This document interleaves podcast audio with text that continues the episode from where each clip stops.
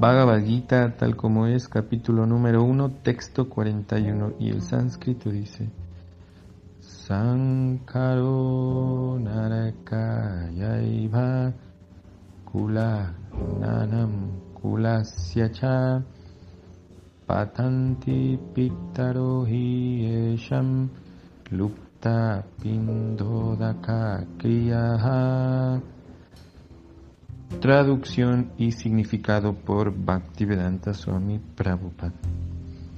Un aumento de la población no deseada es causa segura de una vida infernal, tanto para la familia como para aquellos que destruyen la tradición familiar. Los antepasados de esas familias corruptas caen porque las celebraciones para ofrecerles comida y agua son detenidas por completo. Significado. Según las reglas y regulaciones de las actividades fruitivas, es necesario ofrecerles comida y agua periódicamente a los antepasados de la familia. Esa ofrenda se realiza por medio de la adoración de Vishnu, porque comer los remanentes de la comida que se le ha ofrecido a Vishnu puede liberarlo a uno de toda clase de acciones pecaminosas. A veces puede que los antepasados estén sufriendo de diversos tipos de reacciones pecaminosas, y en ocasiones algunos de ellos ni siquiera pueden adquirir un cuerpo material burdo y se los obliga a permanecer en cuerpos sutiles a manera de fantasmas. Así pues, cuando los descendientes les ofrecen remanentes de comida prasadam a sus antepasados, estos últimos se liberan de la vida de fantasma o de cualquier otro tipo de vida desdichada. Esa clase de ayuda que se les presta a los antepasados constituye una tradición familiar, y aquellos que no siguen la vida devocional tienen el deber de ejecutar dichos rituales. Aquel que está dedicado a la vida devocional no tiene que realizar esas acciones. Por el simple hecho de ejecutar servicio devocional, uno puede liberar de toda clase de sufrimientos a cientos y miles de antepasados. En el Bhagavatam 11.5.41 se afirma. Devarshi Bhutapta Ninam Itrinam Nakin Karonayam Rinicharayam Sarvatmanaja Sharanam Sharanyam Gato Mukundam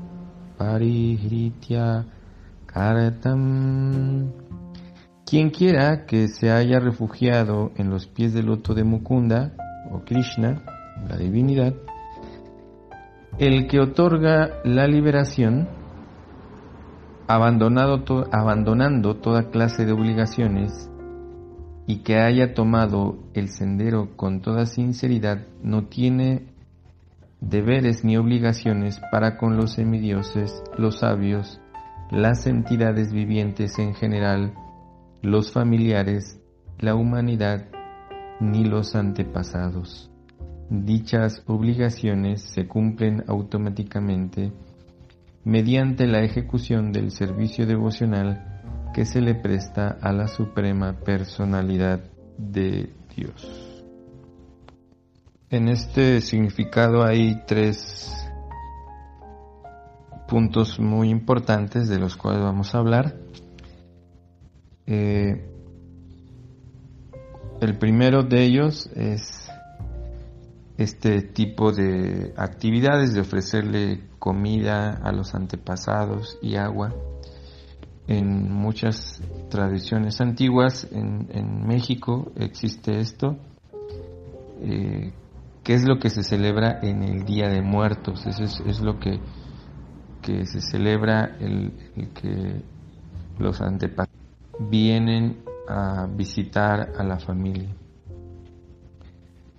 Eh, esta tradición que venía de la cultura védica es, es, es el origen, digamos, de, todas estas tradiciones en las cuales se Mm, se ofrecían estos elementos de agua y comida. Eh, en los Vedas se dice que este alimento que se le ofrece primero a Dios, a Vishnu, a Krishna, la divinidad, va a purificar, como, como mencionó Prabhupada, y va a limpiar a estas personas de sus actos karmáticos. Es decir, que esta comida que se le ofrece primero a Dios, al ofrecerse a ellos o al, o al hacer esta ofrenda para nuestros antepasados, ellos se de todas estas actividades karmáticas y pueden tomar otro cuerpo mejor para aquellos que no han tenido la oportunidad, como se mencionaba acá, por alguna u otra razón. Hay diferentes aspectos de por qué hay gente que no toma un cuerpo de una manera inmediata. Así es que esto les ayuda. Y de hecho esto todavía se realiza en la India. Eh, hay personas que, que realizan esto para sus familias. Hacen una ofrenda a la divinidad y después esto se lo... Eh, esta comida o prasadam, así se llama, eh, se la ofrecen a la, al, difunto o a, a, los antepasados. Entonces en, en México también antiguamente, antes de que hubiese eh, invasión española, se realizaba esta actividad, todavía se realiza, pero ha cambiado un poco el enfoque. Antiguamente eh, se realizaba así, que primero se hacía una ofrenda para Dios. Lo digo porque eh, mis, mis eh, abuelos lo hacían de esta manera. Ellos primero hacían esta ofrenda pensando en Dios y después todo lo que habían cocinado y eh, lo, ponían en el altar donde había fotos de cada ah, familiar o de los antepasados. Y ese día, pues hay días en donde se les ofrece a los niños y a los adultos. Y esa es la, la, tradición antigua. Bueno, había otro también enfoque antes donde se le, se le ofrecían a diferentes semidioses. Eh, antiguamente los, en las culturas prehispánicas también adoraban semidioses, aunque ellos entendían que había también una, una, la divinidad suprema, aún así ellos también tenían estos tipos de ofrendas semidioses, ellos lo ofrecían a, aquellos que regían la muerte y bueno, ellos después lo ofrecían también a sus antepasados. Eh, pero ahora ha cambiado ese enfoque. Hay toda una mezcla, toda una situación de después de las tradiciones que vinieron de Europa. Eh, pero es toda esta situación, bueno, es, es en realidad para beneficio de nuestras familias que han dejado este plano. Y eso no es solamente para para los antepasados. Nosotros mismos podemos aprender a realizar una ofrenda a la divinidad. Hay ciertos elementos que se pueden ofrecer a la divinidad y esos elementos, como están en contacto con la divinidad, cuando uno los ingiere, eso no solamente alimenta el cuerpo, sino alimenta el alma. Eso se llama prasadam y para poder realizar esta actividad pues se necesita tener en cuenta que esos elementos que se ofrecen o esta comida no hayan eh, sido causa de violencia para nadie y ahí en el Bhagavad Gita Krishna explica que, que ofréceme con amor y devoción eh, un poco de agua, una hoja, fruta, y yo la aceptaré. ¿no? Y ahí, en realidad, hay toda una, una manera de poder hacerlo. Mm, si ustedes están más interesados en ese tema, mándenme un mensajito y les puedo explicar más a fondo en relación con esto. Si es que este alimento o este prasadam o prasad, que significa la, la misericordia de Dios o la bondad de Dios manifestada en ese alimento, porque ese alimento al estar eh, ofrecido a la divinidad también adquiere cualidades divinas. Y eso se vuelve prasadam. Así es que nosotros podemos tomar o comer ese alimento y, eh, y es parte de este proceso, también del proceso de ir realizando cada actividad cotidiana de nuestra vida, espiritualizarla. Y el comer también es una... Y en diferentes tradiciones existe eso. Algunos dan gracias, otros también hacen un tipo de ofrenda. En la mayoría de las culturas es, es importante eh, esta actividad. Y es que ese es el, el primer punto que acerca de la importancia de que estas tradiciones eh, pues no decaigan, son, son importantes, ¿no? A través del tiempo hemos visto que todo esto se ha ido perdiendo con, a través de o modificándose como ya mencionábamos. Por otro lado se está explicando que eh, esto estas actividades o estos rituales están eh, específicamente hechos para personas pues que aún no del todo emprenden un proceso espiritual. Las personas que ya realizan o que están realizando actividades en un proceso espiritual, no es necesario que se realice esto. Sí, digamos, el, el aspecto de ofrecer este alimento, más no es un deber con, con, los familiares. Se dice que cuando uno emprende la vida espiritual, no solamente beneficia a uno, sino también a nuestra familia eh, actual y nuestros antepasados. Eh, entonces, entonces las actividades espirituales, la vida espiritual es, es, muy beneficiosa. Y se está explicando aquí que nosotros cuando realizamos eh, actividades espirituales como esta de ofrecer eh, alimento o realizar una ofrenda a la divinidad, eso es servicio devocional. El escuchar sobre la vida espiritual o leer alguna escritura que tenga que ver con la vida espiritual. Ya hablamos un poco de eso, que hay tres formas de empezar este proceso de servicio devocional o actividades espirituales que es escuchar, repetir y recordar, ¿no? Escuchar de temas espirituales, eh, eh, repetir de temas espirituales y recordar a la divinidad o recordar a estas personas o a la divinidad que están involucradas en todo este procesos, estos procesos espirituales, eso es un, aspecto. Y ya también eh, está eh, este punto, pues es, eh, el, segundo que quería tocar de la importancia de realizar actividades espirituales. y también si quieren más detalles sobre esto, escríbanme en relación a cómo podemos emprender más actividades espirituales.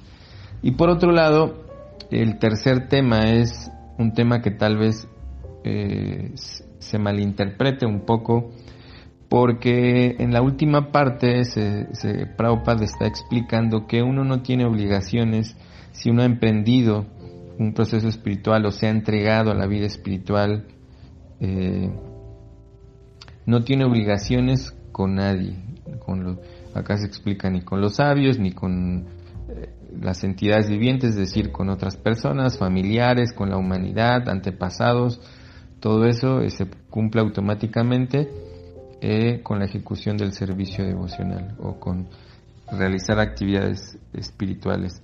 Eso, pues durante mucho tiempo hemos malentendido en muchos procesos que, que hemos o que se han malentendido todos sus aspectos, porque no quiere decir que no o que abandonemos nuestras obligaciones, es otra cosa.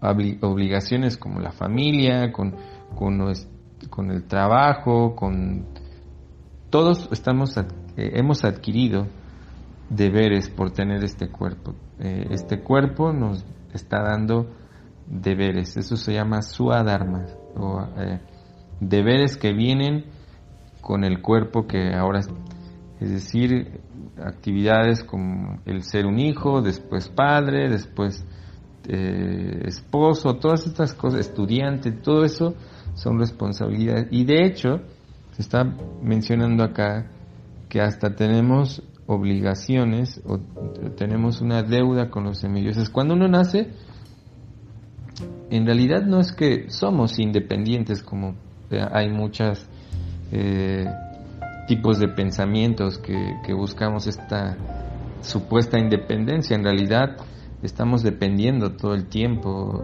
desde el nacimiento dependemos de nuestro de nuestra de nuestra familia para para comer, para para aprender a caminar, todo eso en realidad es una dependencia.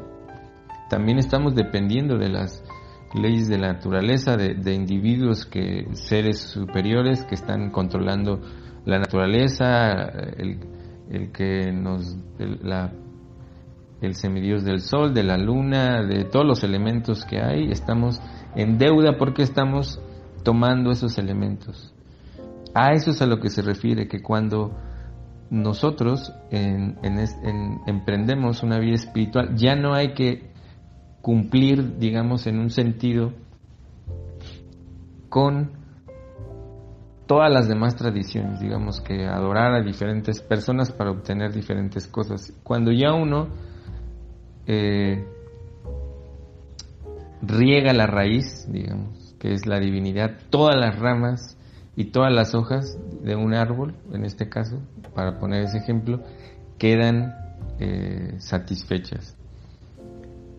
Pero por otro lado, no se debe malentender que, que, que ya solo por el hecho de emprender la vida espiritual podemos abandonar nuestros deberes. No, al contrario, debemos de realizarlos con la mentalidad que también son parte de nuestro crecimiento espiritual, de nuestro crecimiento personal. Así es que no debemos de abandonar ninguna actividad, ningún, eh, ninguna obligación. De lo que se está hablando es de que ya no tienes que hacer algo separado de, ¿no? En realidad, si una persona no separa una actividad eh, espiritual eh, de una material, porque gradualmente todo lo que va realizando, claro, con un proceso adecuado de entender, de una guía, va a poder hacer que toda su vida sean actividades espirituales, como incluso mencionamos ya lo, del, lo de la comida, ofrecer la comida, ofrendar alimentos, eso es algo que vamos a ir aprendiendo. Es muy importante. También aquí se habló acerca del beneficio tan grande que tiene para todos, ¿no? Eso es parte de ese proceso. Así es que eh, tenemos que aprender o, eh, que, este, eh, que, este proceso no es separado. Cuando uno emprende el proceso espiritual, ya todos los aspectos, digamos, deudas que tengamos con los semidioses o con, con todos estos elementos de la naturaleza quedan satisfechos. Ya no hay que hacer otro tipo de actividades, ¿no? Como se habló al principio también en este significado. El, simple hecho de emprender o realizar actividades espirituales, pues ya queda cubierto, digamos, toda esa eh, deuda que, tenemos cuando eh, este, nacemos, cuando estamos, estamos ocupando este cuerpo, pero de nuevo, no debemos de abandonar nuestro suadharma o los deberes que vienen con cada uno. De hecho, ahí eh, el Bhagavad Gita ya escuchamos que, y vamos a escuchar más adelante que el abandonar los deberes de cada uno no, no es la manera adecuada. Como unos versos atrás escuchamos que, que Arjuna eh, quería, tenía esa mentalidad de, de, abandonar su deber como guerrero e irse al bosque. Y Prabhupada menciona que él, sola, si él realizaba esto, solamente le iba a causar aflicción, le iba a causar también eh, frustración, porque no es su deber, porque no es su estado natural, su, no, no, cada uno de nosotros tiene que ejecutar las actividades propias de su naturaleza que ha adquirido de acuerdo a las características que ya explicamos anteriormente también eh, y que bueno explicamos un poquito acerca de, los shatrias pero bueno.